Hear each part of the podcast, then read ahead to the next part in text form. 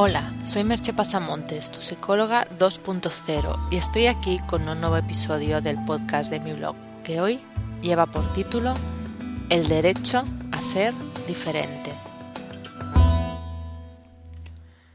Uno de los aspectos del ser humano que está presente desde la infancia y se expresa de manera más conflictiva y contradictoria durante la adolescencia es la necesidad de sentirse único, en la vida del niño se va haciendo una transición que empieza aproximadamente con un año de edad, ahí aún todavía de una manera fragmentaria, hacia reconocerse como una entidad separada del resto y adquirir la conciencia del yo.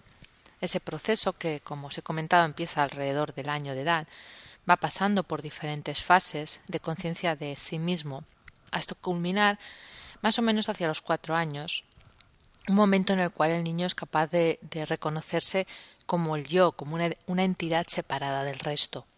En ese momento, cuando se ve delante de un espejo, ya puede decir soy yo, no dice el nene o la nena, y empieza a sentir de manera realmente profunda que tiene un yo, y eso le hace darse cuenta que realmente es una persona diferente a las demás.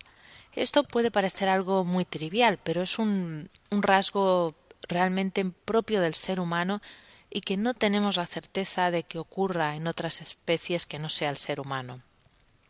De hecho, algunas escuelas de pensamiento y algunas escuelas terapéuticas consideran que el resto de nuestra vida, a partir de esos cuatro años más o menos, todo lo que hacemos es un intento para volver a sentirnos parte del todo, para recuperar esa sensación de unidad que perdimos en la infancia, y si miras lo que buscan muchas personas que practican yoga, meditación, budismo o algún tipo de religiosidad, en realidad lo que están buscando en el fondo es esa especie de unión con el todo, esa sensación que se perdió.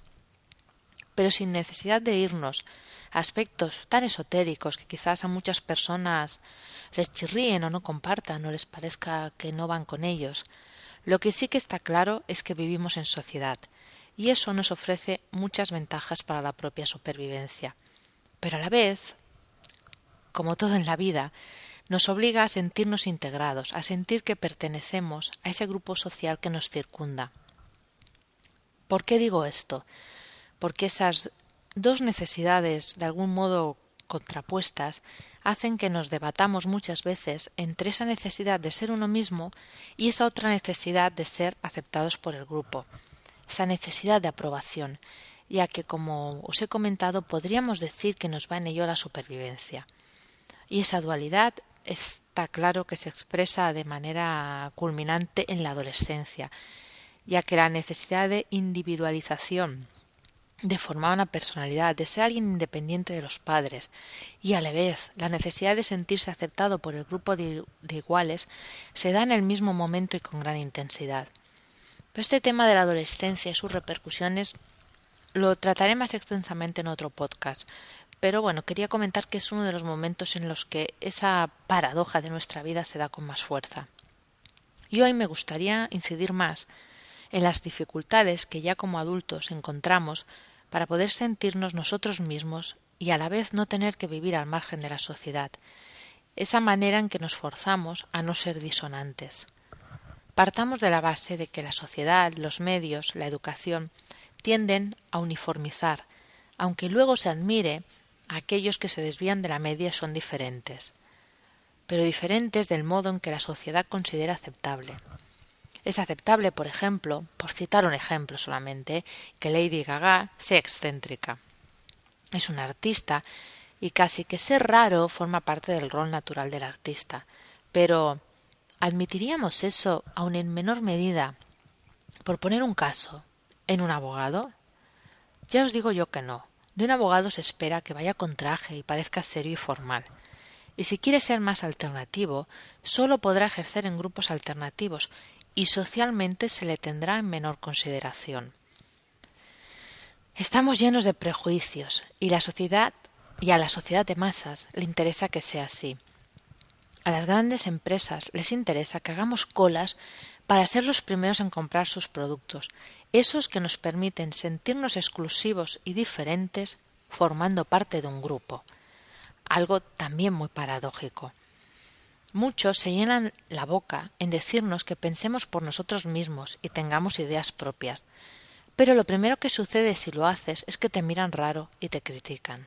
Si tu idea tiene éxito, tratan de apropiarse de ella para volver a meter en el redil del sistema al que ha disentido. Lo que olvidamos frecuentemente es que ya somos únicos e irrepetibles, sin necesidad de demostrar nada ni ser nada en especial.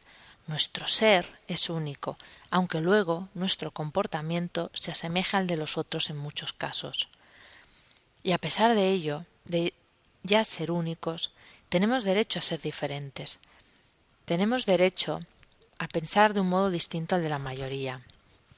Tenemos derecho a querer vivir nuestra vida como mejor nos parezca, sin que eso nos estigmatice en modo alguno. Tenemos derecho a vestir como nos apetezca, siguiendo una moda o creando un estilo propio. Pensar como el remaño nos ha llevado donde estamos en muchos aspectos y de muchas maneras. Y gracias a Internet, hoy en día puedes encontrar gente que te acepte tal como eres, que entienda tu modo de pensar aunque viva a kilómetros, y que se una a ti en tu modo de vivir y de ver la vida. Ya no tienes por qué sentirte solo por ser distinto de tus vecinos o de la gente que te rodea físicamente.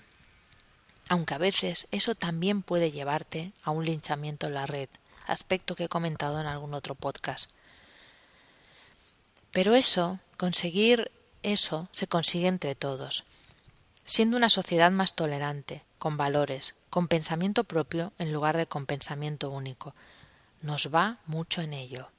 Recuerda las palabras de Kurt Cobain. Ellos se ríen de mí porque soy diferente. Yo me río de todos por ser iguales. Lástima que esa inadaptación y su carácter depresivo le llevara por mal camino. Lo ideal sería que nadie tenga que reírse de nadie. Quien quiera ser igual que lo sea, quien quiera ser distinto que lo sea. Que cada cual pueda pensar por sí mismo, y no distinto por llevar la contraria o ser excéntrico, sino distinto desde la propia autenticidad. Pero antes de afirmar, como sospecho que lo harás, que tú eres de los distintos, de los auténticos, mira lo que haces, lo que compras, los lugares a los que vas, cómo te vistes, qué piensas, y luego contesta con honestidad a estas preguntas. ¿Eres capaz de disentir del grupo?